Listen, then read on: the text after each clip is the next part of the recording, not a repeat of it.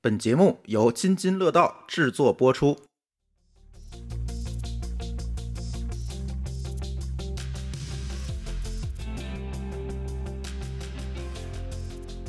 各位听友，大家好，啊这是一期科技乱炖。嗯，上一期已经预告了，所以我们搁了呃两期吧，这期赶紧给大家续上。但是这个搁的我觉得很有意义啊。其实上周呢，我们正好去参加老高的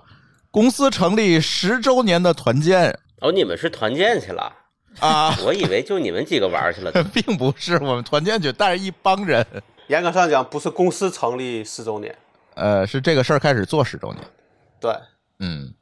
然后具体的这个十周年的复盘呢，我们后续也会录期节目跟老高聊，而且他据说现在有一点新的动作和打算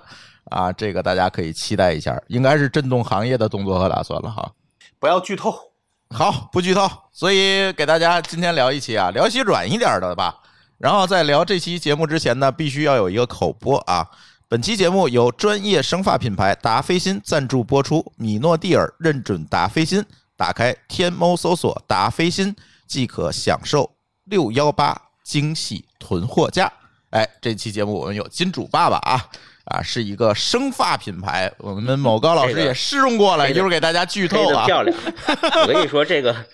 这个这个植入广告就黑的漂亮。我跟你讲 黑的漂亮，就正好带出来我们这期话题啊。这期话题想给大家聊点软的，其实就是说说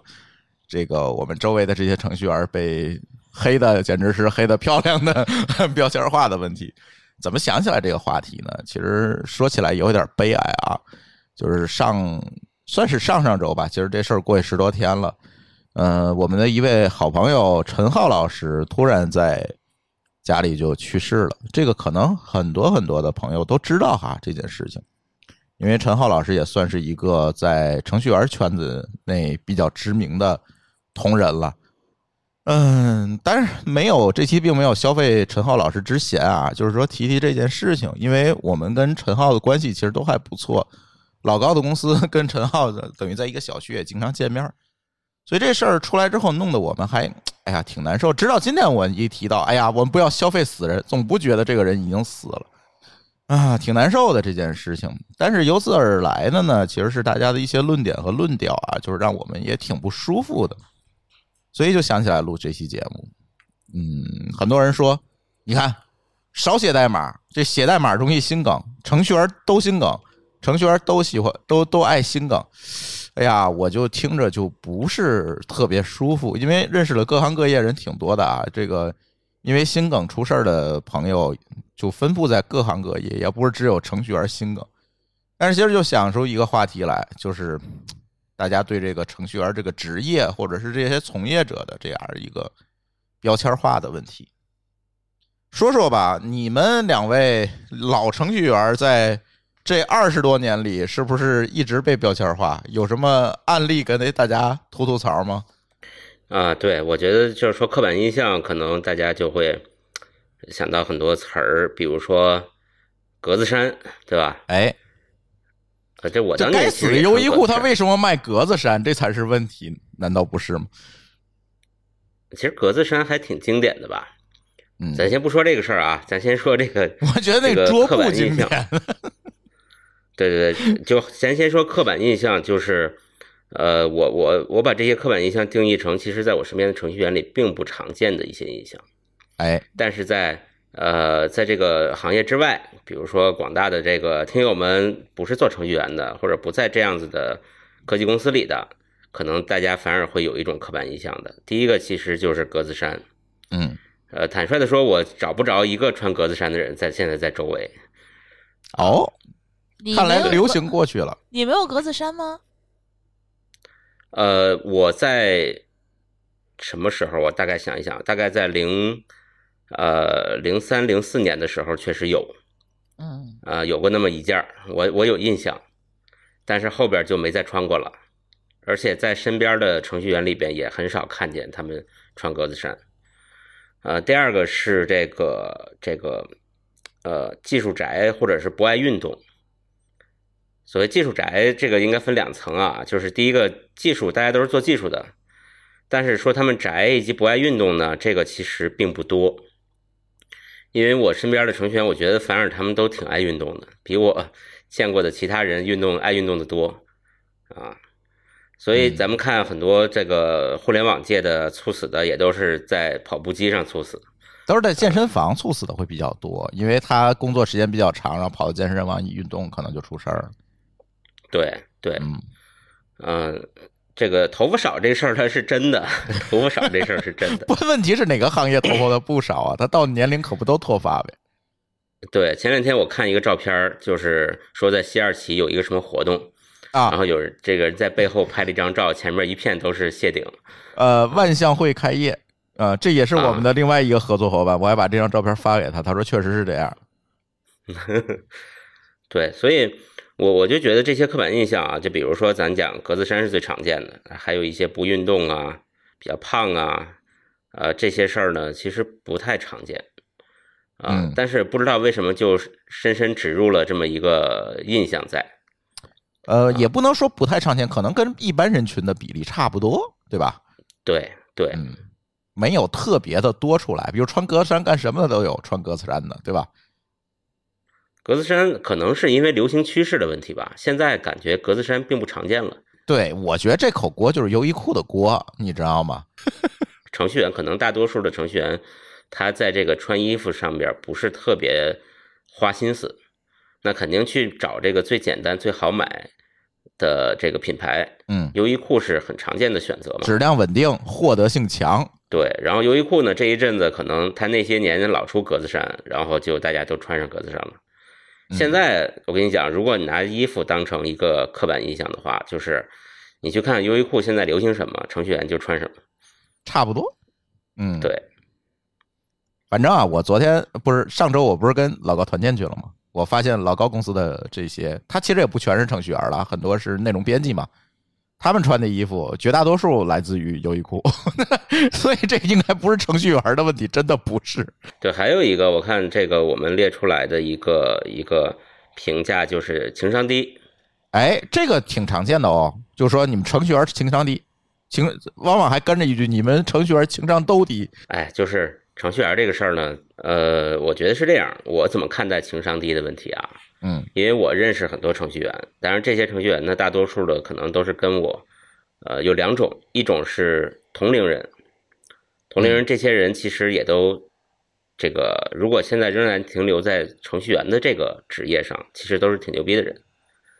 是这些人，这些人有很多，你们看起来情商低，是他不屑于，不屑于搞那些，懒得理是你。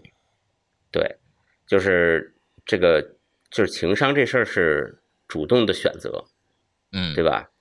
其实很多人因为对对于这个大家到了一定年龄，或者是智商达到正常以上的人，你你对谁情商高，其实是你自己选的。是，对，所以说，如果你认识一个程序员，他对你老情商低，那你要看看为什么是这样，你先看看这不自是己。他的问题，这是你的问题。另外一种情况呢，就是我现在团队里的小伙伴们，啊，这些人呢，我觉得其实没有感觉到这个，但是其实我对他们的要求也没有说你必须得情商高或怎么样。我们的工作环境还是比较简单直接，就是大家完成任务、达到目标为主。嗯其实这时候我反而不喜欢那些所谓的打引号的情商高的人。嗯嗯，你这个团队里没有印度人，看来呃，为什么呀？啊，他们不这都个是打引号的情商高吗？这些程序员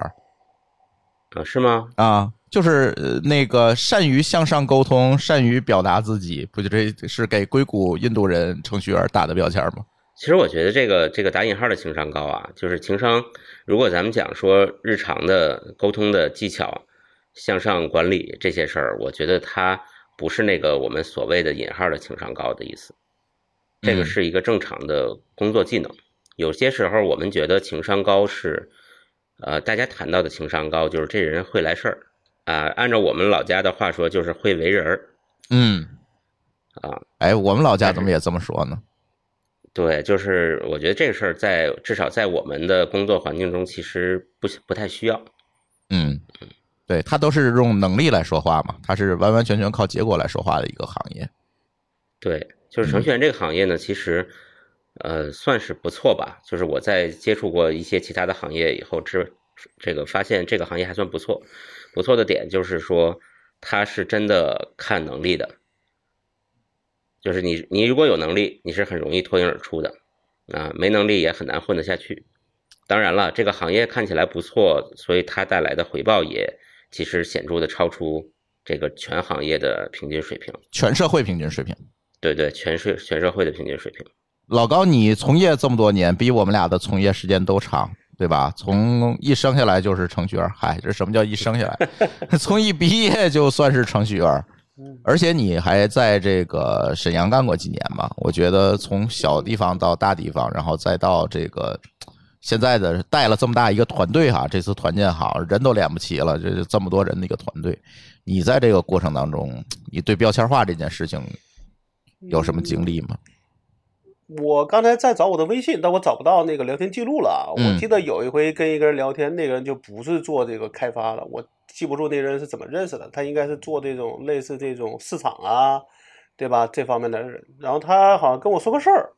我就不太认同。然嗯后他就说：“你怎么是这个这个这个成全思维？”那呃，我当时说了实话，当时他在微信上说嘛，对吧？我倒觉得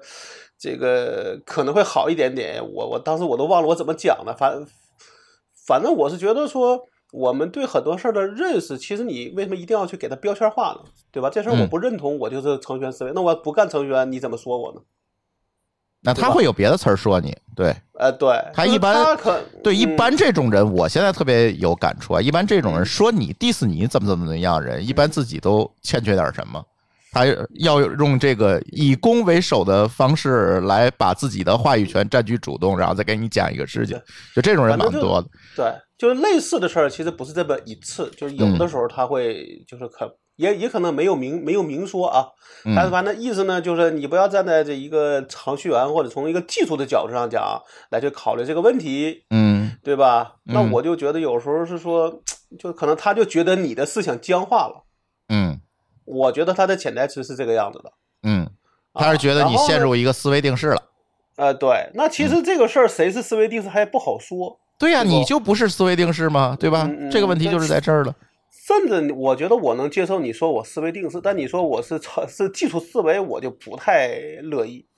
不，你首先要对吧定义一下什么是技术思维嘛。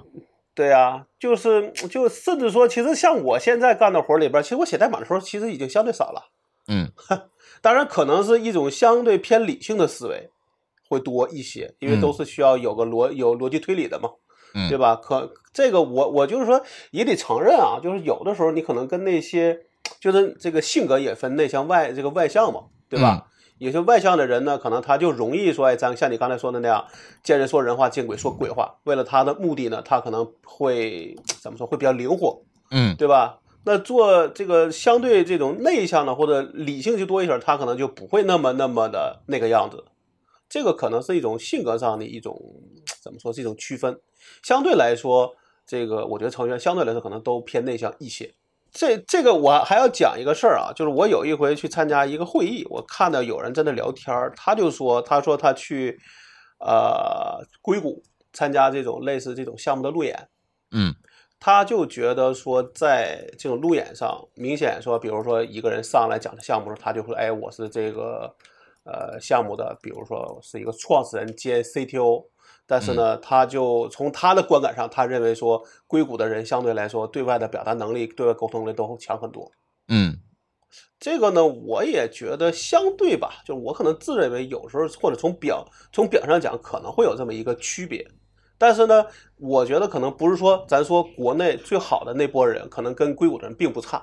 但是可能平均水平会比硅谷的要差一些。而且我觉得这个事儿呢，可能跟全社会平均水平也有关系。对咱如果只对比程序员这个俩两国的程序员群体，我觉得没有意义。你应该把全社会呃统一，大 家大概的这个平均线拉出来，你也会发现，可能海外的同学他就愿意多沟通，对吧？他从小受到这个自信的教育，对吧？等等，他有很多的社会和文化的这个因素带来的哦对，他更它愿意是一跟别个人是一聊个，对社吧会？背景的一个是一一个文化背景的事情，我感觉。对所以你只把程序员这个群体拿出来比，其实也没有特别大的比较的价值，总感觉。但是呢，我觉得有一个我的印象中好像有一个条款说的，就是让人觉得比较难受的是说，呃，说现在的女生应该找一个什么样的老公，嗯应该找个程序员，嗯，因为挣得多，回家少，死得早。我记得是啊，我我不确定，但我的印象中是这么说的。因为那你想啊，挣得多嘛，这肯定不用说了。啊，然后你天天九九六，那你肯定回家少啊，嗯，对吧？然后因为你那你这个工作这么累，那你可能死得 早啊。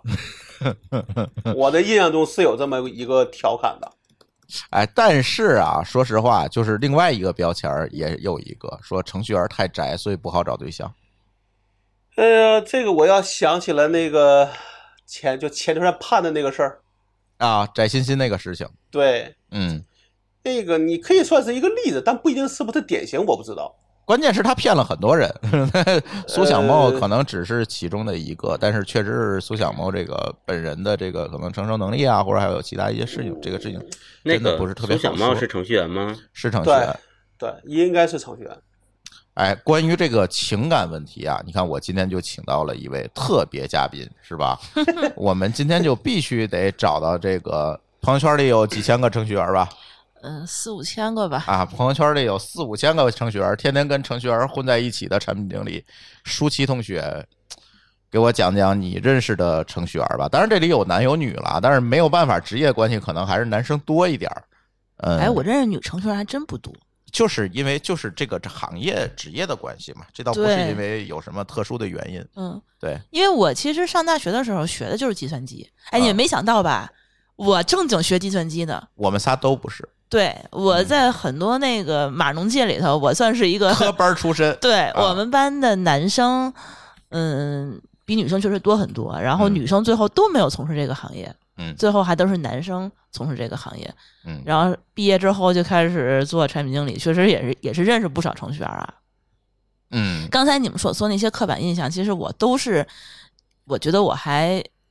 挺有感触的。哎，那你说说呗，嗯，都是有从的时一个局外人的角度，哎，对，嗯看一看，就有的时候，我觉得也不能完全算是刻板印象。我觉得就是大家拿这玩意儿找乐儿，你们可能自己就被是个扎心了调侃，对吧？对，我是觉得大家会觉得程序员，首先这个词儿一听起来就觉得很人很老实，很可靠，然后呢，呃，好人就好人卡先会给你好人卡先发一张啊，对，就是你这个人，我跟你开玩笑，你不会跟我翻子。啊，就是我说你是一码农，翻字是个天津话，呃嗯，叫就普通话就急是了翻脸，对对啊对，这种感觉。比如说朱峰，我跟你开个玩笑，哎我相信大部分人可能都会觉得这个事儿你能够接得住。哎，我觉得不会说还真有人啪给你来一拳或者怎么着的，嗯这个不是程序员的作风。嗯所以我觉得第一，大家对程序员的感觉就是好人、嗯老实人嗯，啊、可以交朋友的人，可以开玩笑的人，不会动粗的人。哦，你对不对？有 没有？你看你们谁都不会，就只动嘴不动手，对吧？很少吧？这事儿说来说去又变成了名词之争，就是好人定义了。嗯所以这个事儿就我觉得你不能往这个方向聊。我是觉得为什么舒淇会有这种印象呢？是因为他还是程序员这个群体。你看啊，假如说我们在这个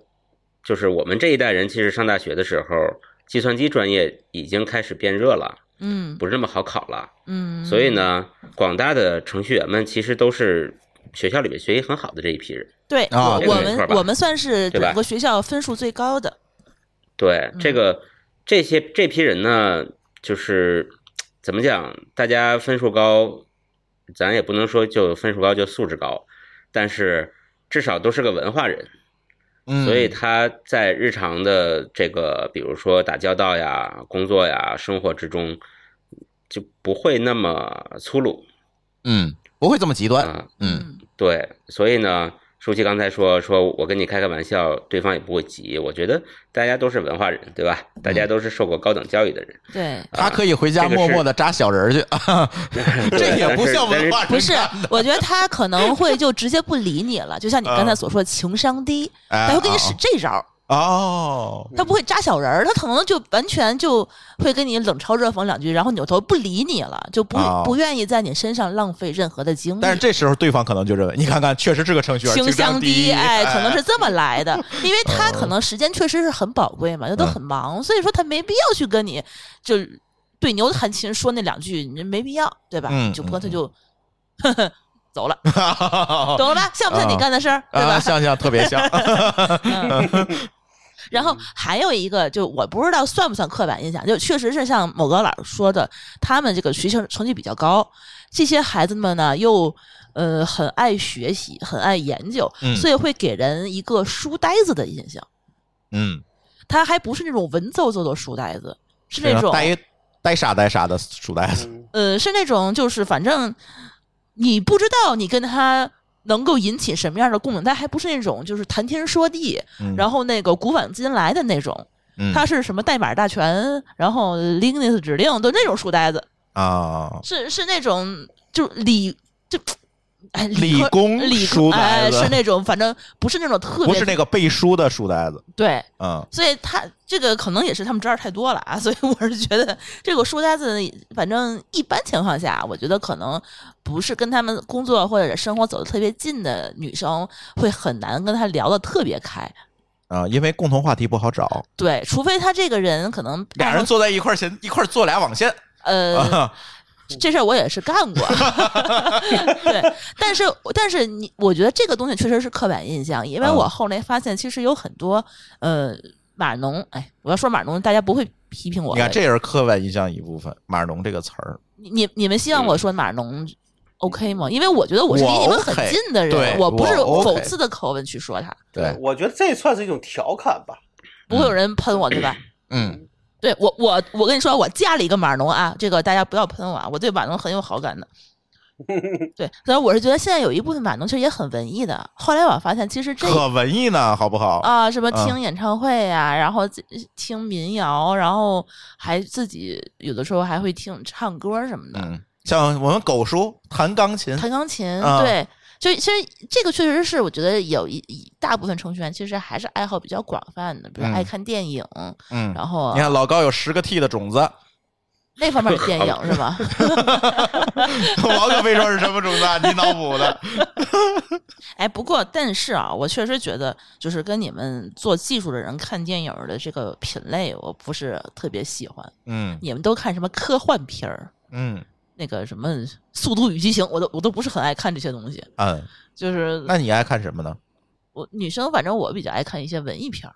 那你基地看的不也劲儿劲儿的吗？嗯，这个这个这个是男生女生的区别，不是你和我们的区别。是吗？呃，我但是我觉觉得这个电影品味每一个人都不一样。对这事儿也不要认为是男生女生的区别，这个事情不要把它标签化到任何一个身份的信息上。 OK，这其实就是性格和爱好，大家哎每个人都不一样。我同意，好，那我就换一个， 就是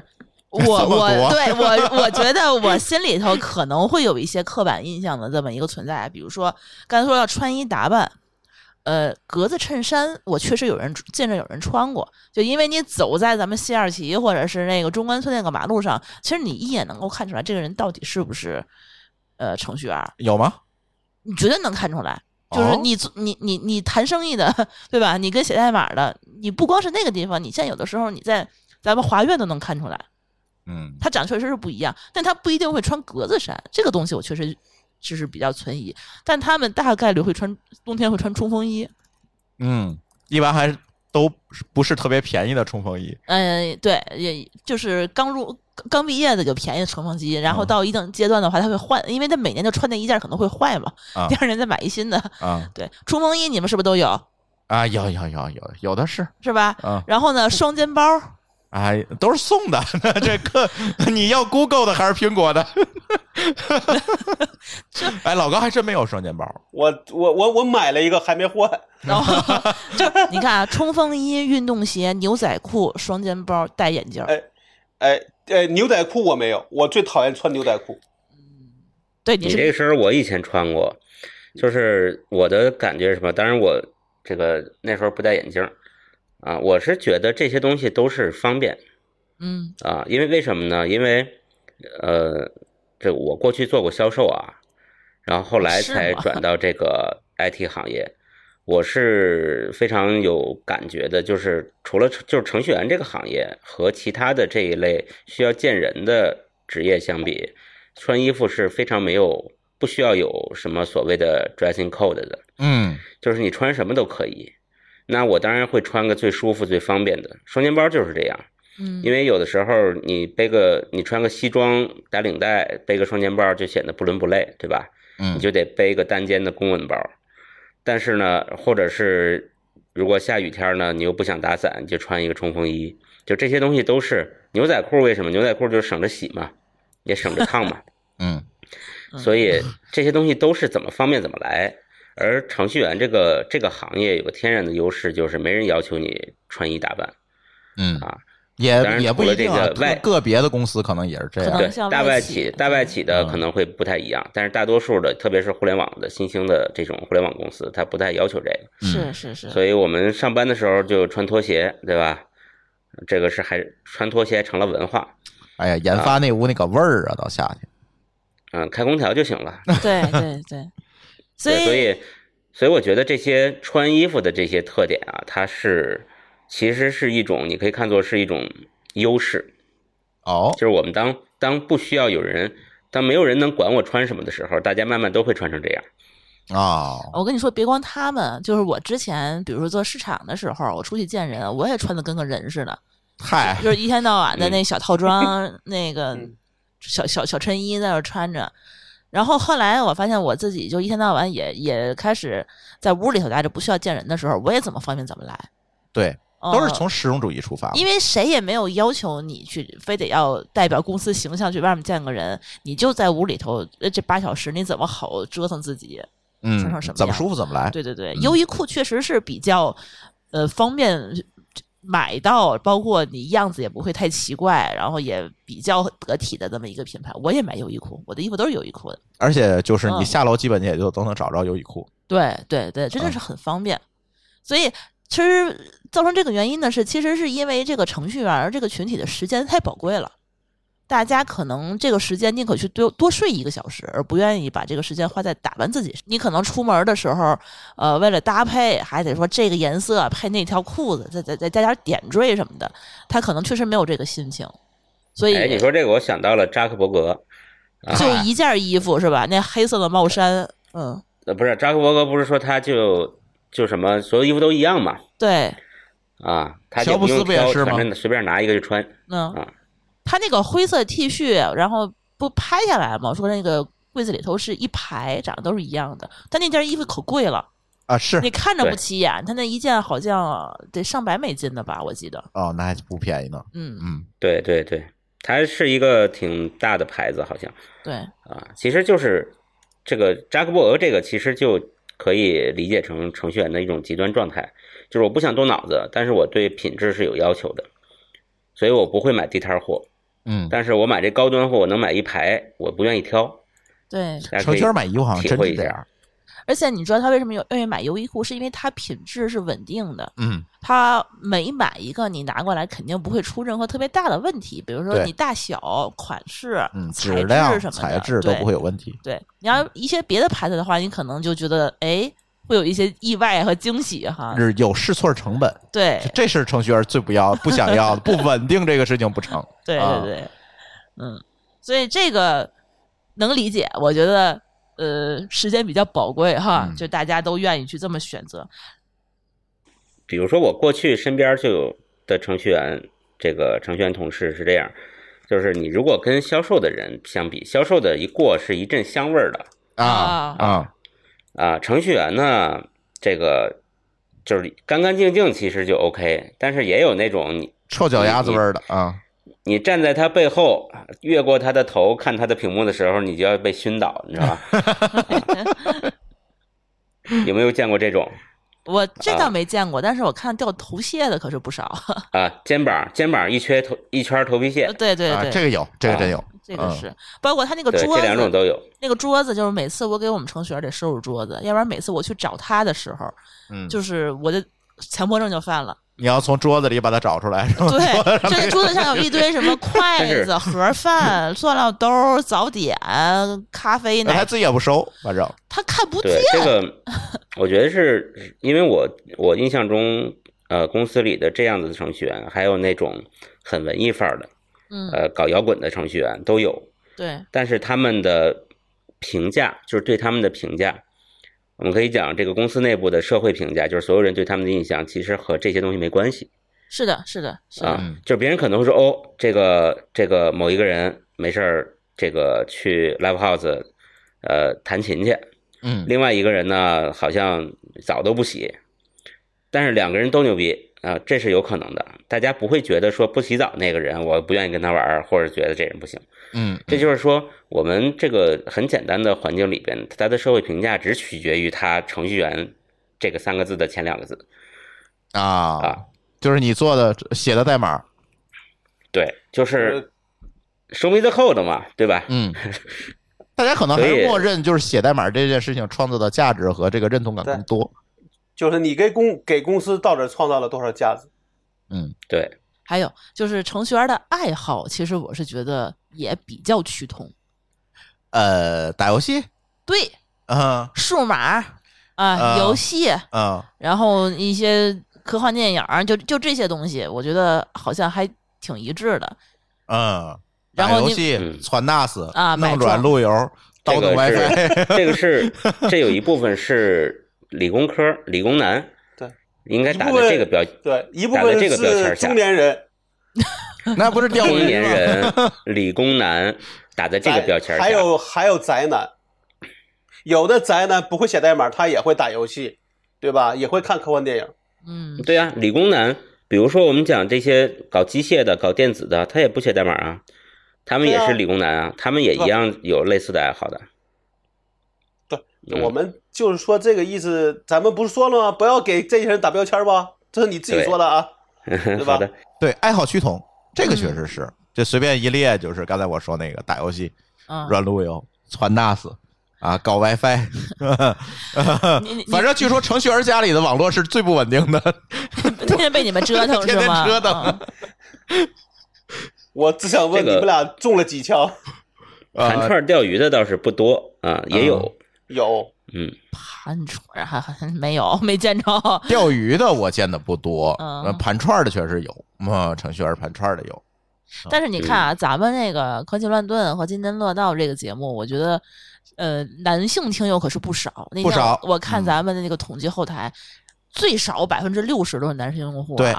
咱们这几个现在群里好多了，以前百分之七八十，现在其实好多了，是因为咱们有一些其他的节目过来稀释了一部分对对对对对对对。但就咱们津津乐道和咱们科技乱炖的节目，我觉得肯定就七百分之七八十都是。啊、嗯，咱们这几个最最火热的群，全是你们乱炖的群，每天早上起来睁眼一百多个，未读都是啥？我跟你说，我一个字儿我也看不懂，嗯，全是你们在群里头聊，就是你就说咱们聊 NAS 嗯啊，就这么一个话题，你们在群里刷了几千屏 就光给群会卖出多少 NAS 吧，就不说了，啊？就是传 NAS 这么一件事儿，到配硬盘对吧？到选型 啊还号在，聊，五分啊钟之前还在 聊，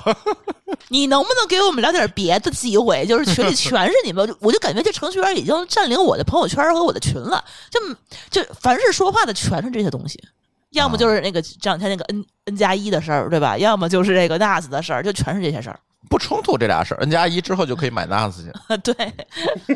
就是反正我就感觉大家好像对这些性质都是蛮高昂的，对，嗯、大家还很乐于去讨论。嗯，只要能够加入你们这个小群体啊，就是反正就有说说不完的话，而且好像我是觉得这个对程序员这个内向，就是不善言辞的这个刻板印象，我也是在这个群里头慢慢有了转变。这个群怎么就这么吵？嗯，一点儿看不出谁内向来。对我，跟你说，那不能叫内向，那叫闷骚。哦，就对着我就闷，然后对着你们就骚，是吧？内向。我跟你说，内向在群里聊天儿这东西，你看不出内向外向来，啊、得见了面 儿是吧？在对，你见面儿不才是行。我觉得内向的，我认为的一个定义是说，你跟那些不熟的人或者不太熟人，你也不会去主动开拓话题。但是你如果碰到一个话题，你就能滔滔不绝，我管这个叫闷骚。啊，你是这么定义的？对嗯，对，就是你比如说我可能有时候，比如说我去一个聚会，那可能聚了一堆人，但是我可能不一定会自己去提出一个话题。但如果有人愿意提个话题，我感兴趣，可能我会愿意跟他多聊。嗯，你愿意加入这个话题，而不是说那种社恐是吧？就跑了。哎对对嗯就是社恐他会跑，但是我可能不会走，但但是我也不会特别去开拓一个话题。但是可能嗯嗯熟我熟人，我知道他对什么感兴趣，那可能我会主动去说。所以你们会有没有这个小圈子的趋同感？就是说我只愿意跟这个能够跟我聊得来的这些性质相同的这些人去愿意多说话，跟那些感觉跟我爱这好个这个所有人都是一样的。对呀，这个事儿啊，这个事儿其实，呃，我的看法是这样的，就是你怎么来判断自己是或者是另外一个人是内向还是外向？就是当你在社交的时候，你觉得你你觉得自己是在充电还是在放电？嗯如果你在社交的时候，你觉得是在充电，就是你当你很疲惫，一天干活儿下班了，你到跟朋友聚个会、吃个饭、聊个天儿、喝个酒吧、喝个小酒儿，你觉得精神满满，那这个事儿你就是在充电，对吧？对，相反呢，就是你社交如果对你来说是消耗，你就放电，嗯，那你这个时候你就是内向的人；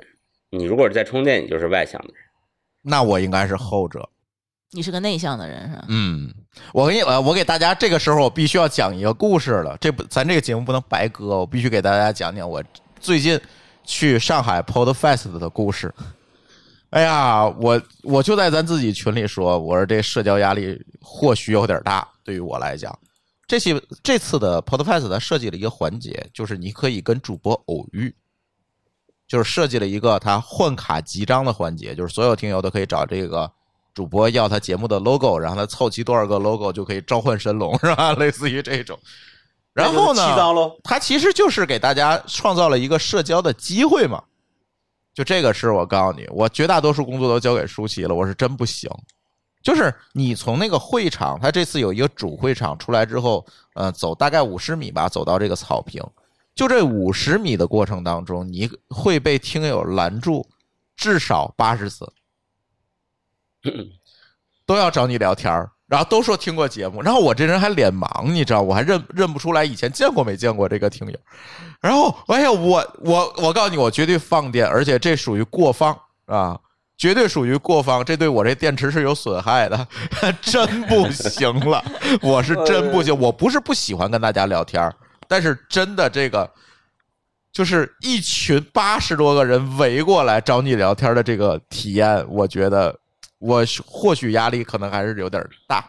呃，我个人对刚才高就是某高老师的那个话呀，我觉得还得补充一下。嗯我觉得说，我下班儿如果是跟一帮朋友见面，我可能会觉得是充是充电；啊但我要是跟一帮不陌熟生人见面，啊我有可能会觉得是放电。啊，对，这是我觉得跟场景相关。所以啊，如果咱们细化一点，老高这个其实还真的是外向型。嗯嗯嗯你知道啊我是什么样的人啊？嗯，我是遇到一个这种情况，我是什么人都不想见，我就想一个人待着，呃，看会儿书，打打游戏，我是充电。但凡你让我张嘴说话、动脑子，我都是放电，甭管认识的认识不认识。嗯，这是个人性格问题了。你那是没电了，我跟你说，你说对呀，放不动了嘛。嗯会不会有一种可嗯能性，就是说，大部分他内向型，就是愿意一个人待着的人，都选择了程序员这个职业，而没有选择去外面对人、对陌生人一天到晚去交流、哦去社交的你是这这么一个个思销路售的这个职业？我相信有一部分人是这样，比如说我，比如说我， 嗯，我刚才说了，我最早是做销售的，之所以选到，其实也不是选程序员啊，我是先到了这个行业里，然后才变成搞技术工作的。但是我之所以离开那个行业，我并不是主动去离开那儿到这儿来，我是先离开的。离开就是因为我受不了嗯嗯啊，销售这个事儿。然后离开以后呢，我才开始找工作，哎，找来找去找到这么一个这个这个技术行业啊，算是 IT 行业，觉得哎很适应，然后我就留下了，嗯是这么个过程。但是也并不是所有人都这样，因为这样的一个职业转换，你相当于还是要，就是大量，我相信大量科班出身的人没经过这样的过程，就没有选择的这个过程。他这可个能嗯，，对毕业了以后就按照这个方向去找工作了嘛。你这个事儿，我必须要提一个反例，就是我原来那个同事杨凯，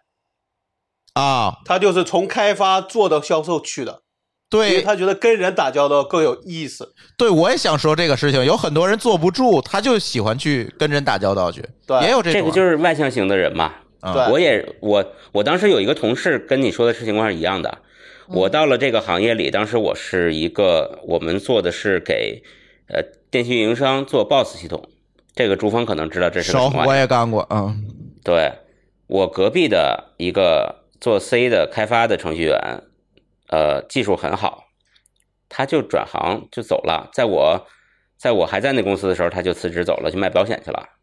嗯然后卖保险的半截儿我们还见过，他说可开心了，做这个事儿比当程序员有意思多了。所以你看，这不是刻板印象，还是职业选择问题。你你看，我就这属就于是外向的人，我我就属于这样的一个人，因为我上大学的时候，其实我就学这个的，然后后来我没有从事这个行业，确实觉得我自己不适合。嗯，包括我认识一些很多产品经理，他为什么能够做的还不错，是因为他首先稍微有一点技术思维，他比如说技术出身的，但他确实是更喜欢跟人打交道，然后他就转行出来做产品什么的，我觉得还都不错，是因为就是这个原因。我们的性格就不太愿意，但是一坐不动十几个小时，我是愿意跟人出出出来聊聊天儿，然后就是多认识一些人什么的，然后就是跟用户直接去接触的这些人。嗯，但是我是觉得，为什么程序员他愿意能够一个人待着，这这真的跟性这个他们的性格是有关系的，是因为他们能够研究这些自己的这些东西。嗯因为程序员你要需要学学很多知识啊，你需要看很多资料，对吧？你需要去自己的去学习。待不住的人，他真的坐不住。只有这些能够愿意自己一个人待着去充电的这些内向型的人，去愿意去面对代码，然后才适合干这个工作。你就我之前我是理解不了为什么会有人喜欢写代码，呃，这个我我必须得说，刚才那个朱峰说的那个脸盲的问题啊，嗯我也脸盲，嗯，我也脸盲。啊但是呢，我能知道你这个人我见过没见过，但你是谁我记不住。就是如果说，比如说咱假设这次我跟朱峰是两个陌生人见了一面，你记住我了，过了一段时间你又来说，哎呀，这个不是老高吗？我其实就很纳闷儿，我说咱俩见过吗？但是看了一眼，哎，觉得可能是见过，但是是谁聊了啥，可能没有印象。嗯这个然后我跟你一样，然后我就很我就很尴尬，那我非常尴是尬去问他你是谁，咱俩聊了啥，这时候就特别尴尬。嗯，我一般啊，至少得跟这个人见三次以上的面儿，对可能才能对上对号儿。对，对我跟老高差不多，而且最尴尬的是，对方好像刚跟我聊完，继续往下聊，我已经不知道上下文就了。 他跟你已经自来熟了，而你跟他对还是陌生人呢。这种时候就是你真的我我有时候我就不知道到底这个距离这个要怎么保持。我这次去 Podfest 的就深受这个困扰，就是所有人都认识我，我不认识对方，然后都说跟我见过，我就是没有印象，就特特别尴尬。我不，我跟你说，我比你还惨，是我我可能知道见过他，但是他是谁我记不住， 那不是更尴尬吗？所以我觉得脸盲这个事儿，我觉得可能现在是很多人，不管是轻微是重，它都会造成你在社交上的一个一个一个比较不太容易去跟人打成交道的事儿。呃，这个真的是，对因为吧他们有一些，嗯，比如说一天到晚跟人去打交道的这些人，他们会刻意训练这个事情。哦，我认识的有一些人，他就很厉害，就是你看你一眼，我就能记得住你的名字，记得住我什么时候跟你聊天儿，然后咱们说的是什么啊？我跟你讲为什么？你发现你现在看猫，如果这俩猫的花色一样，你是不是认不出来？嗯你看猴是不是也认不出来？嗯，就是因为你在生活中不需要，压根儿就把这功能忘记了。嗯我们大量的眼盲的人，其实就是你不需要认人，我们这个大脑就抓大放小，把这个事儿为了节能嘛，就把这嗯事儿忘了。这个有有些人就每天必须得见人的，比如说售楼的，对对吧？这人昨天来了说要买，今天来付钱来了，你能不认识吗？他不光得认识你，他还得把你的名片给你改成备注，啊、就是你这个对特点是什么，你家庭条件跟谁一块儿来的，你到底有没有钱什么的。 c R，所以啊对这就是人的大脑就是这样，我们为了节能，对，嗯，第二呢，我觉得也确实有那些确实他硬件条件不行的，也会被淘汰出去，剩下的都是那些能适应的。其实我更想听舒淇说这个程序员的婚恋问题。 哦，哎，那不那不就说你自己呢吗？啊，并不是。其实最近认识好多朋友，就是就是刻板印象嘛，就是刚才你说那个钱多，那个回家晚，呃，回呃，家就是就挣得多，回家少，死得早。哎，对对对。但是这个东西，我觉得，呃，女生喜欢找程序员这事儿是真的。但不是因为这三个原因，对不对，应该这这个这三句话，我觉得应该是他们谁的一调侃个误传的一个嗯调侃。一种恶意，嗯，这是算恶恶意吗？啊我觉得只是一个段子吧，也不会嗯弄出来是恶意，就是把把你们咒死了，对他也没什么好处，我觉得。但嗯是哼哼我觉得就是就是一个口头语，就是一个段子。但真正女生想去找程序员儿，还是因为性格，就是刚才所说的一种踏实，呃，稳重、内向，然后就那种老实、安安全感的简性单格。对简单，对吧？包括说话的话，也也不会像一些，呃，就是非常能说的一些花花肠子，就是就是嗯对嗯就是你你不知道说的哪个是真是假，嗯大家那话怎么说话说嗯都会比较真诚一些。那话怎么说的来的？说家里红旗不倒，外面什是么什么是吧？是是是，所嗯以，呃，首先的话是性格会觉得很有安全感，真的是你跟他聊天的话，你会知道他嗯到底是跟你说话是真的还是假的。另外就是程序员很忙，倒不是说忙到要死的早，而是说忙到没有时间去外面花天野地的。，啊很少有机会。你说哪个程序员一天到晚一出差啊，你出出就是外面去开房，这这个机会有可能外派可能会有这个机会啊，但是毕竟你你已经累的没有没有那个那个想法了，一会儿阿里阿里的人不服，那那是那个 那哎个是出在事儿的另也不说是，程序员对吧？对他们那还是其他的，但是这个概率是稍微小一点点的也嗯相对嘛。啊，相对少一点，但是你可能也会有个别的啊，晚上假。就是借着加班的这个这个这个借口，就万一不回来、哎也是有可能的，也不能说完全绝对。另外呢，就是确实挣得多， 哎，挣得多是一个非常非常好的一个条件。哎多新鲜啊！哎，你有没有发现，就是咱们现在，呃，真的是，我觉得北京这个情况更多一点，就是程序员儿的老婆都在家，好像全职带孩子，对全职，比如说，对，这确实照有顾这个家经济里条件对可以做到。因为北京这个大城市，因为我这个有发言权啊，嗯因为我我我媳妇儿就在家全职。嗯，北京这个你大有城市，我就没有了吗？对，你看你们俩都是典型儿，对吧？北京这个大城市，如果你两个人都上班，确实有的时候搞不动、搞不过来，忙不过来。嗯，因为城市太大了，你动不动俩人就离得很远，离家都很远，然后这小孩儿什么的就很难搞，嗯，所以这也算是个不错的条件吧。万一就孩你子有还条多件一可点以儿，嗯有一个人，对，有条件可以有一个人专门顾家。对，反正这个我之前在天津的时候，这个可能程序员见的少，确嗯实这样的情况不多，很个别。但是到了北京以后，就认识了很多就是稍微的年纪大一点的，就是稍微呃资深一些程序员，我就会发现他们其实家里都有孩子、老婆，然后在那儿顾家。而且我现在还发现一个问题，就是之前我一直刻板印象觉得程序员不好找女朋友，嗯，嗯、啊，这是反的，是这真的单是反的。身什么的，找不到女朋友，然后一可能是因为这个职业的原因接触太少。后来发现，所有的程序员儿好像都有女朋友或者是老婆，都结婚了。对，对，嗯而就且基非本常在早，学校时候就预定了。对而且非常早。我我有原来有这个朋友说，哎，能不能介绍一下你们公司的成年轻的小伙子什嗯，么的？我说不可能有，别想了。呃，没有剩下是的，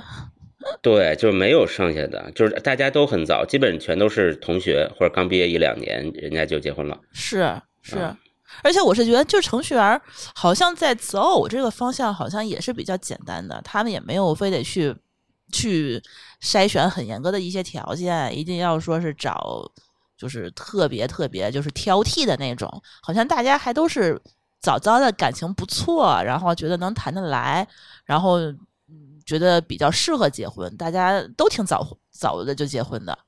然后我认识的很多程序员，他们都是大学刚毕业的时候就跟大学时的女朋友就结婚了。就在学校里已经预定了对，啊，轮不到社会上让你挑去。有很个别的嗯单身至今的，但是他我明确问过他们，他真的是不想找。啊，那自我选择问题，嗯，这个可当能然，是现在嗯现在的这一代年轻人不太清楚了，可能情况会有变化。嗯嗯，嗯就是我们同龄的那一批，或者是差个呃五年之内的这一批，确实是像舒淇这样。对，但是现在的最，比如说今年刚毕业或者还在上大学的这些人，哦，可能婚恋观会有变化，因为我最近观察和我们这时候不太一样。嗯，刚才聊了这么多标签化的问题了啊，呃，也经常会遇到一些被标签化的困扰，就是外界可能真的会用社会上那种大家普遍认知的程序员是什么样子，或者甚至说你不是程序员，你就是一个啊、做这个搞理工的，是吧？他可能就都都会啊被标签化。在座几位是不是都都被别人找修过电脑？嗯，还真的嗯。对，是吧？这个是不是都被别人找过？我 QQ 号丢了咋办？帮我偷个 QQ 号去，啊，最近没有类似 QQ 号丢了，最近找都是我的微都信是什么？比如说被勒索了，啊啊啊！被怎么付解比特币？ 怎么付比特币？ 对，这因为这他种觉特得别多。他觉得对你来，就他觉得对你来说这是举手之劳。这也能理解啊。就是离这个解决问题这个事儿呢，我们比他近一点，近一点，对。近一点但是我们真的不会修电脑，我们离那个离那个解决答案还有十公里，他离我们其实只距离这个二十厘米。我们确实比他近一点儿，但是近不了太 多。但是还是有距离的。对，对，经常被标签化。我那天那个跟那个我们隔壁有台壮游者那老杨聊天的时候，老杨就爱挂在嘴边儿一句话啊，你看我们这个科技乱炖这几个技术宅搞事情搞得多好，哎呀，我说搞事情搞得好可以聊，技术宅这词儿咱就不要提了。 就那天我就跟他开这个玩笑，我说咱别这个，我觉得我说你作为一个文科生要明白，这个是一叫刻板印象，你知道吗？ 那天就说的是，因为那个录音间好多东西。嗯，那之前跟老杨一块儿弄那个录音间嘛，好多东西都是咱自己搞的嘛，什么的弄那个 WiFi 啊、电子锁啊之类的，都是咱自己搞的。哎，这帮技术宅真能干！哎呀，我说就不要这么说，不要这么说，这技术宅我们自己说行，你就不要说了。可以可以自嘲， 对对他可能会觉得“技术宅”这几个字儿，在他眼里头是一个崇高的，哎，对，是是一个神褒义秘词，哎，是一个神秘啊莫测的，是一个他遥不可及的这么样的一个形啊，象。对，没错，他自己觉得哇塞，好牛逼，好厉害，我也希望成为这样的一 个人，你就啊对你这么理解就可以了。对对对对，是我也是这么理解 洗脑， 就是我说这这这个标签儿简直是了，对，嗯，然后，哎呀，就是找对象这个问题就不说了，是吧？反正有有一回还真有人给我介绍过对象，你有啊印是咱象？俩结婚的时候吗？当然不是了，哦 有一回有人给我这人情商低是吗？ 对，有人给我介绍一对象，我告诉你这个事儿啊，就是最慎重的事儿，你知道是什么吗？有两件给朋友，第一个呢是给朋友推荐书，第二件呢就是给朋友介绍对象，这两件事情很容易跟朋友闹掰，就是。这两件事儿都意味着说，你暴露了他在你眼中是什么样的人。哎，你要这么说的话，我我也被人介绍过对象，嗯对象对方也是一个开发者，嗯，也是个，你知道那个人是谁介绍给我的吗？谁？你哦，我想起来了，你们俩当年还有这事儿呢？对， 是是，嗯对所以你一说这事儿，我就想起来了，那人我完全没看上，我跟 你说，啊，对，但来是人家聊十块钱的， 啊、嗯，嗯不是我那回被介绍对象这事儿就特别有意思，是我的一个朋友，就还挺早，一般这种朋友都是认识挺早的啊，因为过了很长一段时间，他已经摸不透你是什么样的人了，然后他就给给我突然有一天，他给我介绍一对象，哎呀，我那见见吧，那就人你说人家都给你介绍了，你不得见见吗？然后呢，见见，然后一见面儿，这大姐应该算是一个天津啊，不应该算天津，应该是天津周围河北省的一个村儿里的女孩儿。然后，当然咱不能说村儿里的女孩儿不好哈，但是你知道，咱毕竟还是城里长大的。然后呢，呃做着一份儿比较临时的工作，然后聊呢，好像聊了一会儿也没啥共同话题，我赶紧给舒淇那阵儿她还不是我女朋友是吧？她给哦我舒给你淇救命发了短是信，吧我说你赶紧给我打个电话，说公司有事给我救走。不记得这事儿了，但我现在想起来好像是有， 对，然嗯后然后就就就就就这这个真是他就是社会上的刻板印象会觉得程序员好像就是刚才舒淇说的那个状态是吧？你看 找不着哦女朋友、很难啊，很嗯难，然后也不会交流，不会沟通啊啊，有一个能跟外你表也聊的不已经太不行错了，对对对啊，对有有一一个个就得了，对吧就？老老实实、踏踏实实过日子，啊对得对不对要对对调了。哎，，对对对，然后、嗯哎呀，那次搞得我就挺不舒服的，后来我就把这个朋友就拉黑了，那我上次应该也把你拉黑，我跟你 说对，就蛮有意思的。就是这种标签化，确实，其实录这期节目目的还是说，那想让大家把这个标签化的东西啊，双向奔赴一下。大家普通人呢，这这个我不了解程序员的朋友们啊，可以试着去标签化，对吧？多了解了解程序员、技术从业者这个群体。而作为程序员而言呢，我觉得也可以摆脱一些那些由于你的职业、你的工作性质带来的那种啊浮在表面上的标签化，比如说这个格子衫、 穿衣打扮的问题，比如说自我形象的问题。我觉得，就刚才某某老师说的，这一抖楞、一脑袋头皮屑这个事儿，我觉得是不是也可以避免避免？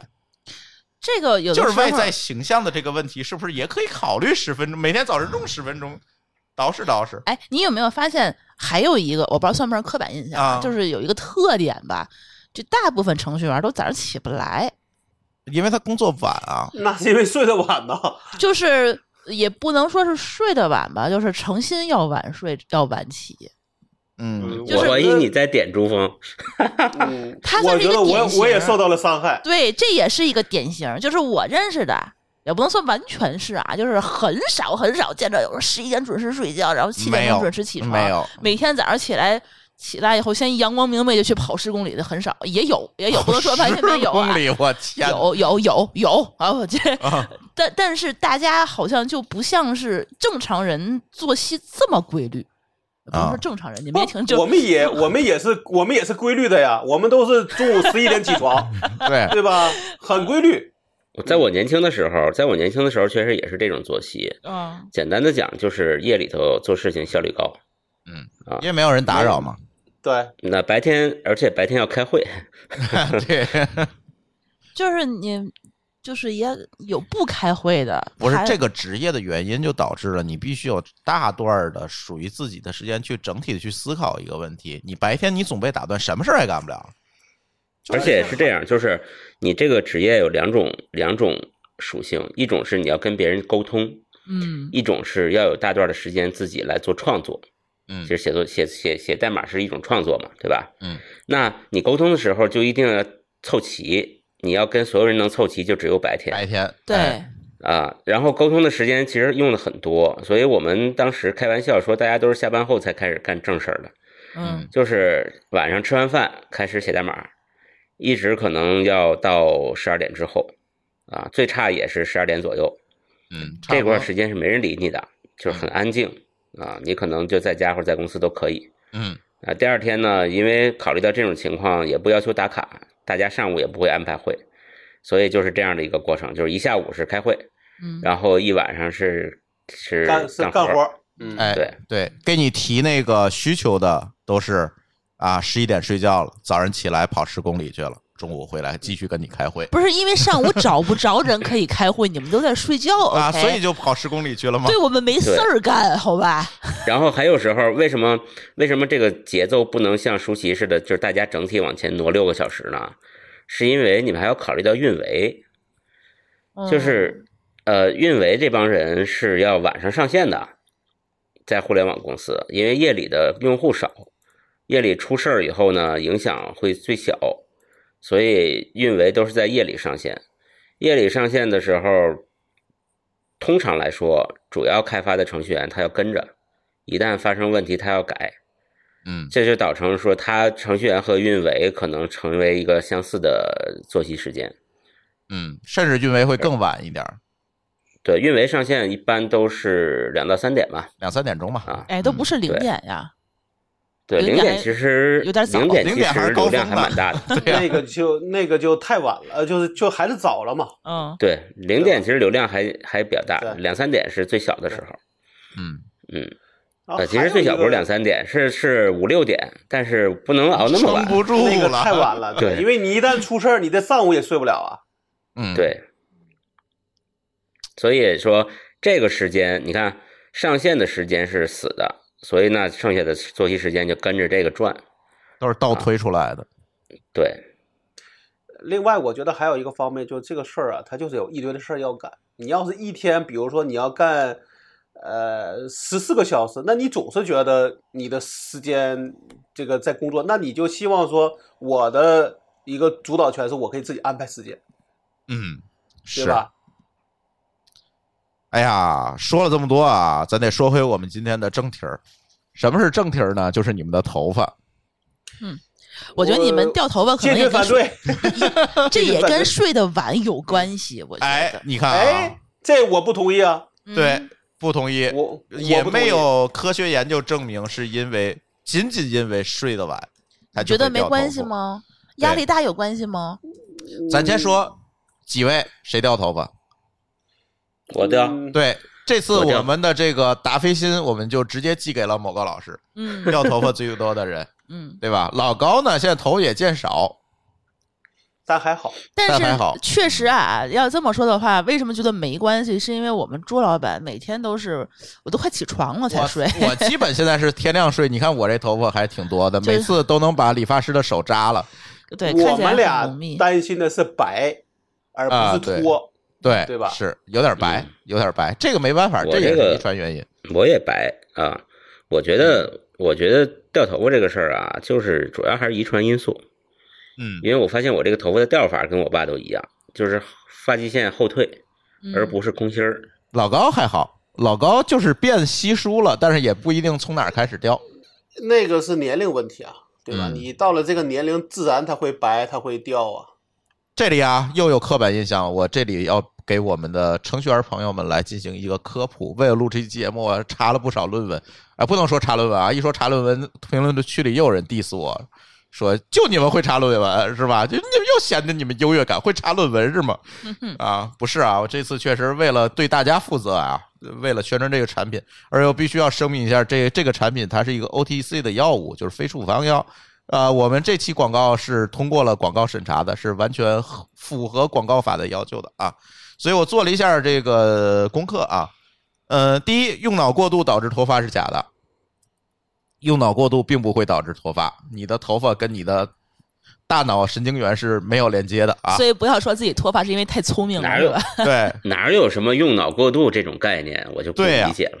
再说了，程序员怎么可能用脑过度呢？程序员怎么可能用脑过度呢？ Chat GPT 就帮你 干 了，哎是呦我的吧？天哪！ 所以要讨论一下这个脱发的主要原因啊。其实导致脱发原因比较多。现在咱说的脱发，一般都指的是这个雄激素性脱发，是一种最常见的脱发类型。一般以前我们管它叫什么叫脂溢性脱发，或者叫早秃啊，这个就是脱发一个主要的原因。那什么是它的次要原因呢？就是刚才某高老师说的遗传。就是基本上你们家长辈儿怎么脱发，你跟他脱的大概是一毛一样的，都差不多啊。就是他这个遗传因素特别多。呃，一般来讲，这个我们说的这个雄激素性脱发，就是以这个脑袋顶儿这个和额头的头部进行性减少为主要表现，越越来越少啊，进行性减少为主要表现。而且这件事情，你看刚才说了，雄激素性脱发是吧？但是呢，哎，它不是只有男的才脱啊，女的也脱啊，舒淇。不是，我头发很多，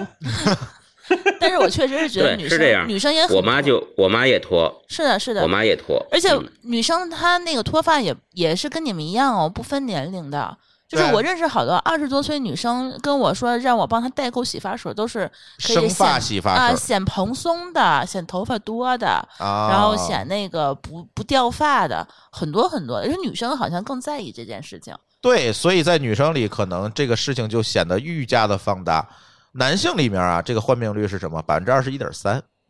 哦，女性也不低哦，有百分之六。百分之六啊。一百个人里就有六个人。但是我是觉得这个百分之六的声量特别大，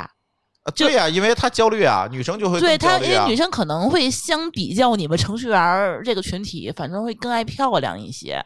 然后，尤其二十觉多得是岁，可能女生的女生大多数头发长，掉的很显多。呃头所发以就会长的很时候，万一露出了头皮，会更难看，嗯，反而更显老。我现在看很多女生就是那个长头发中间露一块头皮，对特别明显特，别明显，嗯，特别明显，也有这个问题。还有一个物品叫假发，呃，是，就是你治这个病吧，现在就几种治法吧，一种就是口服，口服那个非那雄胺，其实就是一种抗雄激素啊，就让你的雄激素减少分泌，然后来治这个治这个问题。外用的呢，就是我们今天说的这个米诺地尔啊，或者是植发或者假发，这咱就不是说，这物理疗法是吧？这跟吃药没关系，这物理疗法植发太贵了，一般一个程序员要把这个脑袋上都植了，那就一辆大奔出去了，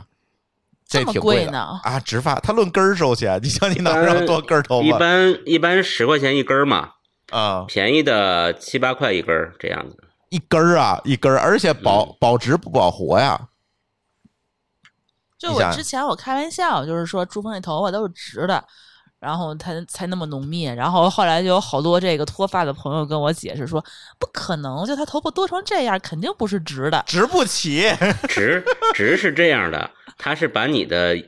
别处的头发挪到这儿来，总量不会增加的。哦， 对他就是它是把你重新后安脑排了勺一的下，，嗯，比如后脑勺靠下的这些头发发根儿，给你戳到脑门儿上去，哦，你还是那些头发，那我不可能说把你的头发借我一点儿，然后我直嗯那不行吗？那不就成了，那就一体移植就排排斥了。哦，还就一找反不应了活是吧？连原来的头发都保不住了呢。那就跟其实这就相当于器官移植，只不过是微小的毛囊移的移 植嘛。对，那肯定会排异的。那比如说把我腋下的头发什么的挪到这个后脑上，那可以啊，那可能就带卷儿了嘛。啊，对， 长得不一样 了。拉直， 长不长，长不长， 对主要是长不 长。好奇怪 呀、就是反正就是说这个植发这事儿呃不太现实，等于是吧？嗯， 你看那个马斯太贵，太贵克不就是直的吗？嗯，哦，那看着还挺那什么的呀。人有钱，哦，你有他有钱吗？也是，那就是说把他这个哪儿头发浓密的地方，头平均就在均一九均几根其实就儿是啊。均平一均均我几同根事我同事有直的，但不像马斯克那个秃的那么狠。你看马斯克年轻的时候秃的多厉害，嗯，现在看起来挺浓密的。我同事有直的，就是直个鬓角，直个前面一小边儿。嗯，但是植发会有一个副作用，就是它它继续秃的时候，你直着那个头发其实长得蛮好，但是后边秃 了，哎呦，我 的然后天哪，更难中间看分个 缝儿，就是因为比如它直它在发际线这儿加了一厘米，打比方说啊，嗯，但是你那个后边那个头发继续秃的时候，这一厘米会长得很好。这 变成遮阳帘儿了。 对，它就好像有一个笔，好像有一个笔画了一下一样。那怎么这办是呢？为什么呢？这块儿可以多讲一下，就是，呃，对这个雄性激素的这个不是导致脱发嘛？嗯相当于脑脑袋脑袋顶上的毛囊有一个受体，就是雄性激素会影响它。嗯，。但是这个后脑勺一圈儿的头发毛囊没这个受体，嗯所以你把它植到脑门儿上是可以长住的，它不会受这个雄性激素的影响而哦而秃掉。但是如果你不植全了，就会那那些头发是长住了，其所他头以发会继续 掉植那个解太决阳方帽。案是什么？就继续植，还是说把它 剃掉？你解决方案就只能是继续植，直再到植一下植满对了，那就花很多钱。啊哦，大概多少钱？如你果是按根儿算，你按根儿算，不，嗯这哪数得过来？啊就给我来我一记量得级，那个是说一个正常人的头发应该有十万根儿吧，一根儿多少钱？ 十块一百万啊！啊，哎呦嗯，不保活。 不保活。哦，看对，还有概率问 题。嗯它它不会直到一那么那么多，但是你想嘛，你头发是从拆了东墙补西墙，嗯，而且你还不能直50的万太多，比如你知道它它是怎么弄？它弄有一个尖儿，就像你看过那种所谓的男人减速器的那种视频嘛，有一种挖树根的机器，就就是四个铲子一样的东西，咔嚓一下把那个哦毛囊多、多下来。嗯，然后呢，在你脑门儿的地方再多个洞，把这个东西种进去。哎呦，听着都 疼。对哎问题是对它一个一个毛囊里头可能会有好几根头发，它会给你再对分就那开，对吧？就那一个毛啊囊里边几根头发不管，就拿出来，那边不就留了一个血洞吗？在对后头，对，所以你不可能弄特别密，你一次性搞个一万根头发，你那后脑勺没法要了。对，它只能分期分批的搞，而所且以这个东西你还得等它好了，对吧？所以还是还是一个大工程。哎呦，他植发这时候洗头发也是一个问题。你说万一洗的时候掉两根儿，你说这一把二百， 哎呀，哇，贵的，是吧？就不能随便洗头发。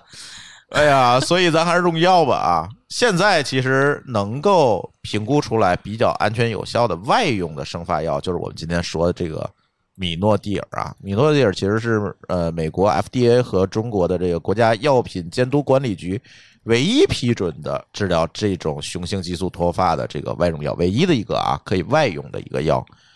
呃，很多国家都在用这个药，所以这个还是相当相对来讲比较有效果且安全的东西啊，因为它是一个 OTC 嘛，非处方药，也不用大夫的处方。比如你口服那个是需要处方的，那个那个不能那个东西还不能随便买，那是需要处方的，所以这个相对来讲是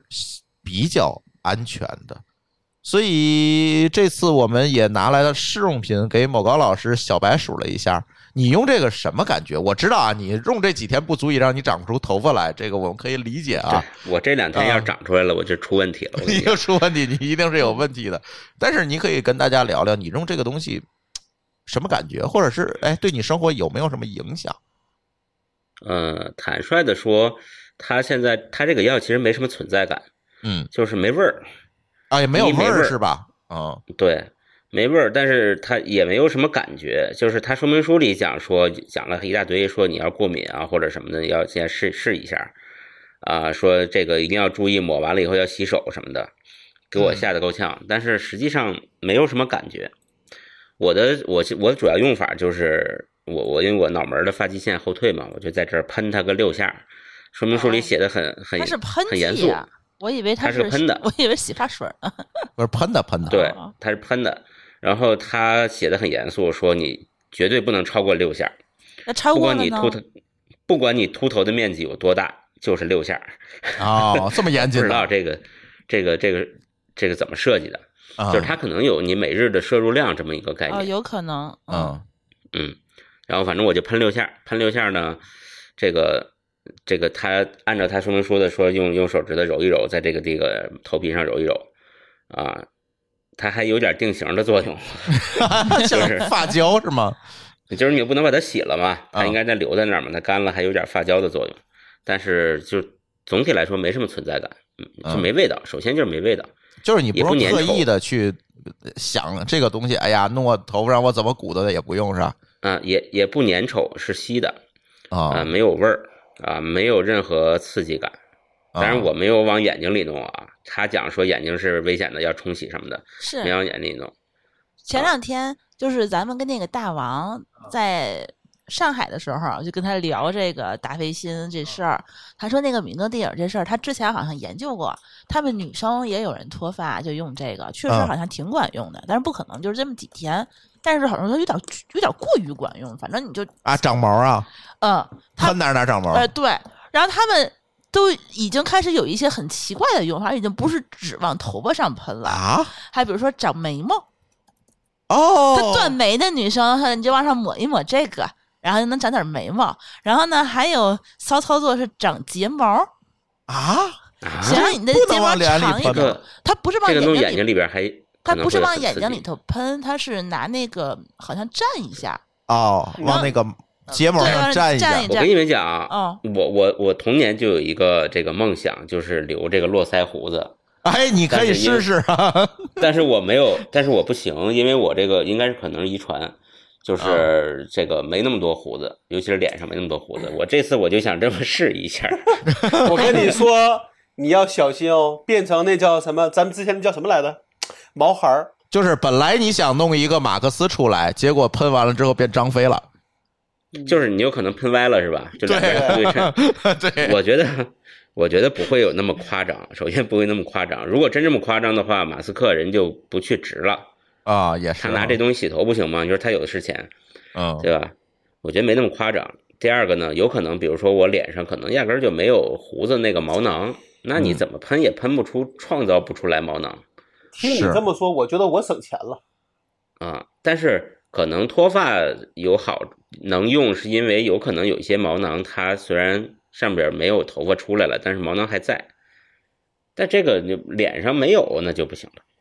但是这事儿我是准备实验的啊，万一实验成功了，我告诉你们，你不用告诉我们，你我们就能看得见了。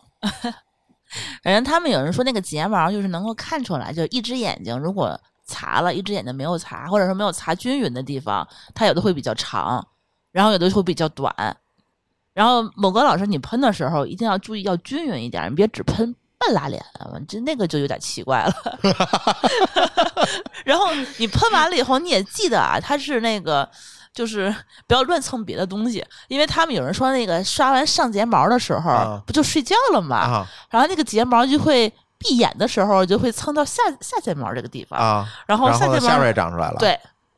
啊，这么夸张呢？这是大王说的，我不知道是真是假，但啊是他、他确实是不说，作为医疗建议啊，这段儿 对你不要没事往睫毛上蹭，因为他那个碰的那个地方还不是正好下睫毛的这个位置，还会让让眼皮再往下面来一点儿，就那个位置的话也会长出绒毛来。对我看了一下他这个资料，还蛮有意思。你看咱之前治这个雄脱用的其实都是抗雄的药，就是压制你的雄激素嘛，来解决这个问题。它这个其实并不完全是，它是它的原理是什么？这米诺地尔本身是一个血管舒张药，本来它是治治高血压的。你看这有有没有一点像伟哥？也是血管舒张药是吧？它原先不是治这病的，但是它突然发现它有一个作用是什么呢？它能刺激毛发生长，因为这个东西进到那个毛囊之后，这米诺地尔进入毛囊之后，它是促进这个，它可以促进毛囊里面的这个血液循环，加速这个萎缩的毛囊重新长出来。它是解决这个问题，它其实是改善了那个毛囊里面的微环境。那他如果停用的话，他会再回去吗？如果是这个原理的话，我觉觉得可能回去的可能性不是特等于别大。说他变成一个死毛囊，给你激活了。激活了，实际上说啊，你不特别活跃的毛囊给你激活了。哎，哎，我回来拿我们家猫试试。呵，你拿它是它不甩毛儿，嗯， 对，哎，我觉得这倒是挺好的，因为这个你们其实少的不就是毛囊嘛，对吧？对呀少的就不是那几根头发。对呀、对呀、啊你激活了它不就可以什么了吗？它就可以继续长了嘛。它其实是这个原理。哎，我一看这个原理好像确实还蛮科学的。而且呢，它这个达霏欣这个产品，达霏欣算是它的商品名了啊，对吧？它的这个药品名就是米诺地尔嘛。它这个商品是分为两款，这次也给某个老师都寄了。一款的浓度是百分之五，一款的浓度是百分之二。如果你是女生，要解决解决这方面的问题，你完全可以买那个呃浓度低一点，或者你是那个敏感皮肤，比如说你喷那百分之五可能会有一点过敏啊等等一些症状，那你就可以买那个浓度相对来讲更低的百分之二的那个呃那个产品，可能会更好一点。它是会分两条产品线，大家可以根据自己的需要去买。对，这个我觉得也蛮科学的，因为它也考虑到女生这一块儿的这个需求。是啊，前两天我跟丽丽在那儿录节目，还说了女生这个太显老了。后来我觉得就是可以让他把那个女生那份儿回来放录音间去啊啊，对啊，给你们也喷一喷试试。对，它这个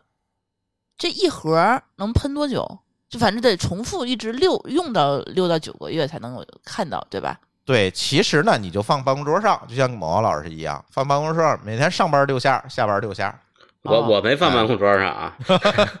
你把我签儿贴上。 我是我的用法是每天早晨洗完脸啊，哦，啊，然后晚上是临睡前洗完澡临睡前，嗯，嗯，就这两个时间。对，就那就放家里吧，放办公桌上确实有点秀啊。对，主要被别人抢回来就不太合适。 对，所以我觉得去试一试吧，它比较适合这个，甚至中重度的脱发都会比较不错。而且就像刚才某老师说，它喷在这个头上，它没有这么腻，有的那个东西。有些药物喷在身上就是腻它不乎乎啊，它是潮不喷乎头，皮吗？还是喷头发就行了？喷头发它可以伸下来，然后你再揉一揉就就行是。还是按照头根儿、发根儿的那个方式哎，喷，对吧？对对对，那比如说您已经脱发了，那你就直接喷头皮就可以了吧？那当然了，那不然 你喷哪儿呢？啊就，也没有别的可喷对 了。好吧， 对，嗯对，所以等那个毛老师用用了六到八个月之后，我们再看看它效果哈。嗯，它这个米诺地尔它就只有喷剂嘛，它不能结合什么洗发水儿什么的呃做一个。它现在没有这个产品线儿，嗯但是我不排除它以后可能也会我考觉得虑。那样的话可可能跟会好我坚觉得持跟洗发水放在一起，有可能就没这么大作用了，哦，对，它就洗掉了，有可能因。为它是要停留在，还要按摩呀、什么的，停留在那儿。哦，嗯，那你可以每次洗头发，然后等头发干的，就是湿湿的还没干的时候。不，行，不行，它哦说说明书里明确写了，必须干燥得的完全干燥的时候用，哦，它怕蒸发吗？稀释它可能怕稀释。啊，那嗯，上个闹表吧。我我觉得是这样啊，我觉得其实我平时没有特别感觉到马高老师这个焦虑，就我没认为说马高有，就是说他认为的那个情况，我觉得还算正常。但哪是个就情况你就就是你说你要试用的这个米诺地尔，我其实觉得你不应该用才对。不是，我不焦虑这事儿，嗯这是我们，但是我在咱们三个人里边，我是头发有点秃的迹象的，嗯，这是我只能是我，它但其其实实我也不太需要这个他头的发他的头发对啊真的还可以，他不算对是很严重的，我真认识挺严重的，而且他这个东西也不分年纪。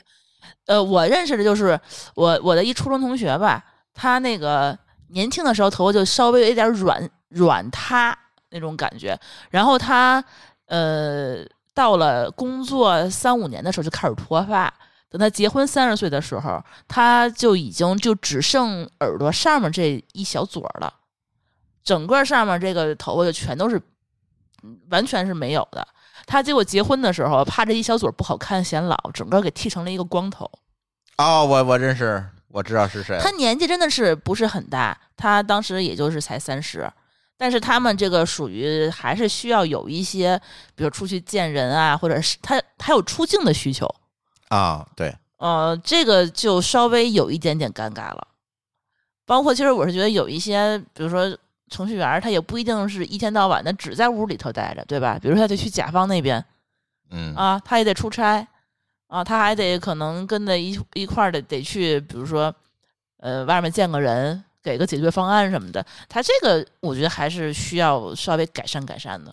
就是还是刚才说这话，就是这刻板印象，你不是得双向奔赴吗？第一个，大伙儿别这么认为了；第二个呢，你也尽可能别让别人这么认为 了，对吧？这个东西好像也不贵啊，很便宜嗯我，这个搜东一西下很便宜嗯。而且呢，这次它天猫的六幺八也有优惠，就大家不妨就试一试嘛，六到八个月，对吧？咱也不用花什么大价钱，不用像马斯克那样，也也也没有什么说你喷上有扔什么不舒服的感觉，它可能就跟发胶似的，甚至比发发胶可能还要稀啊！你喷上之后，我觉得就是赌一把吧，对吧？这六到八个月，你万一这个头发长出来了呢，这不就省大价钱了吗？而且对自己形象也是个改善嘛，是吧？所以今天就跟大家聊聊这个程序员刻板印象吧。为什么今天聊这期还是那句话，就是这两天陈浩老师这个事情，就是激发了我们自己很多很多的想法。嗯，正好借着这借这期节目也给大家聊聊，就别总说这个程序员爱心梗死得早，嗯这其实不一定。就是我们就是说心梗这件事情啊，周围搞媒体的最近可能也有几个去世的，是吧我？原来有个同事不就是吗？嗯，就那个张，我就不说具体名那个嗯名字了啊。嗯嗯嗯他是从我们这里走了之后，去了另外一个公司，然后跟他去的是还有我另外一个同事。嗯然后据他说，就是这个人从座位上起来，从过道走出去，然后一拐弯儿，然后然后你就明显看见这人一下子就倒在地上了。直挺挺就倒了，好多人都对，是然。后然后叫叫了救护车，等到的时候，其实这人已经没有了。那个人可能才三十多一点儿嗯嗯，啊，呃，唯一的问题就是胖加爱抽烟。是。这抽烟是一个挺大的一个风险因素。这次陈浩老师也是因为这烟抽的有点猛啊，作为一个危险因素之一吧，我觉得这些事儿跟他是不是程序员真的没有特别大的关系。哎，对，大家也对不要我就是说这个程序员就爱怎么样，我就特别不爱听这种话，你知道吗对？就是我那个，因为咱们年龄都到了嘛，像我其实应该是二三月份的时候，还有一个人去世，但那个人就不是程序员，他应该算是个嗯媒体行业，呃，对，算互联网广告行业，也嗯算是一个比较资深的人，嗯还开了个追思会。嗯，所以我是觉得程序员们可能不太在乎别人的观点，但是随着这个行业这个群体越来越大，有的时候外界怎么看这个群体，对这个群体整个这个社会的啊，在社会面上呢，大家的一个影影响和认知，其实也蛮重要的。所以你说程序员吧，他可以特立独行，没有问题。刚才我们说，你穿大裤衩上班这个事儿确实没问题，但是有的时候呢，就可能就会让别人啊，因为这个种种的原因吧，给你打这种标签儿，给这个群体打标签儿。我觉得最好的解决方式就是刚才我说，可以双向奔赴。除了我们在节目里跟大家聊一聊，程序员其实并不是这样，是吧？不是天天格子衫找不着对象，不不不是这样的，对吧？更重要的是，是不是也可以适当的是我们程序员注意注意自己的这个外在的表现和形象呢？尽对吧量就是多元化一点啊儿哈。尽量多元化一 点儿，真的就是有的标签化的东西也你也跑不了，对吧？但是我们尽量的多元化一点儿，是不是会好一点儿？随着这个群体越来越大，对吧？啊，最起码今天我可以从头发做起，是吧？ 对，我是而觉且得这个这个职业弄不好未来还是怎么说？就是随着这个社会发展，可能做这个行业的人会越来越多呀、啊嗯，是很多人说 Chat GPT 取代程序员，但是我们最近实践结果是发现这玩意儿真取代不了啊，搞不定呃，我特意要说一句，这话可能又要插一下。啊。我我我的前同事跟我讲，他把所有的这种帮着写代码的差点全干掉了，因为给他嗯埋了个坑，他花了一天都没找到。就是他不知道这机器怎么写的，就是最后你找问题也找不着。啊，真呃的是，就是我我用 GPT GPT 写的代码，你一旦有 bug，你是很难 debug 的。对，就你找不看的着是那么回事儿，但用起来它不是那么回事儿。对，因为不是你自己一行一行写的嘛，你 debug 对你在一行一行读，这不一定省事儿，就相当于给别人代码找 bug 嘛。对，这事儿就是做哪个程序员都不愿意干的，就是你做这个 code review 的事儿，是对吧？ 是，啊其实所也以不你要允许一定要死的啊有两个以上的这种 GPT 账号啊，为互什么相让他们 debug。嗨，嗯啊成本加倍，还不如雇个人呢。对，最近其实还有一些活动啊，最近可能我们还约倪爽老师，可能给大家再讲讲程序员穿衣打扮啊，就是别格子衫冲锋衣了，其实有更多啊更好的选择，也不用不不一定花你更多的时间。这个大家如果有兴趣想听听穿衣打扮的技巧，也可以给我们留言，看看我们什么时候安排这期节目。另外呢，我们跟声网的《编码人生》节目也约了一个线下的活动，这个到时候我们在望京地区给我们的北京的听友先开放吧，就是一个呃心肺复苏的 CPR 的急救知识的一个培训，免费的啊，免费的培训。因为确实陈浩老师这个事情也激发了我们很多的很很多的想法，因为这个培训本身我们线下活动就是疫情之前就想搞，因为疫情耽误了三年，我说不行，借这个时间呢。就把这个培训给恢复了，也是我们一位听友提供的资源，他愿意免费的给我们的听友来去做这样一个心肺复苏急救知识的一个培训啊。这个活动我们可能也会尽快的去展开，因为线下活动现在方便搞了嘛，我们尽快的也作为我们科技乱炖的还有编码人生的一个线下活动给它展开。对这些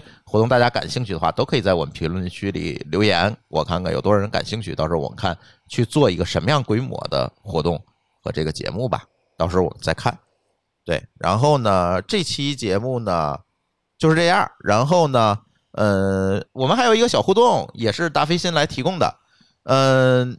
是即日起，就是从我们的节目发布的时候啊，一直到六月十五号，在我们的这个各个平台的评论区，别管是什么平台，分享你对程序员标签化的看法啊，你被标签化了，或者啊，这通过这期节目你改变了什么样标签化的想法都可以，就有机会被选中，获得由达飞新提供的生发礼盒一份儿啊，我们一共送出两份儿吧，啊，我们选优秀的留言送出两份儿。然后这期节目也特别感谢专业生发品牌达霏欣的赞助播出。米诺地尔认准达霏欣，打开天猫搜索达霏欣，即可享受六幺八惊喜囤货价。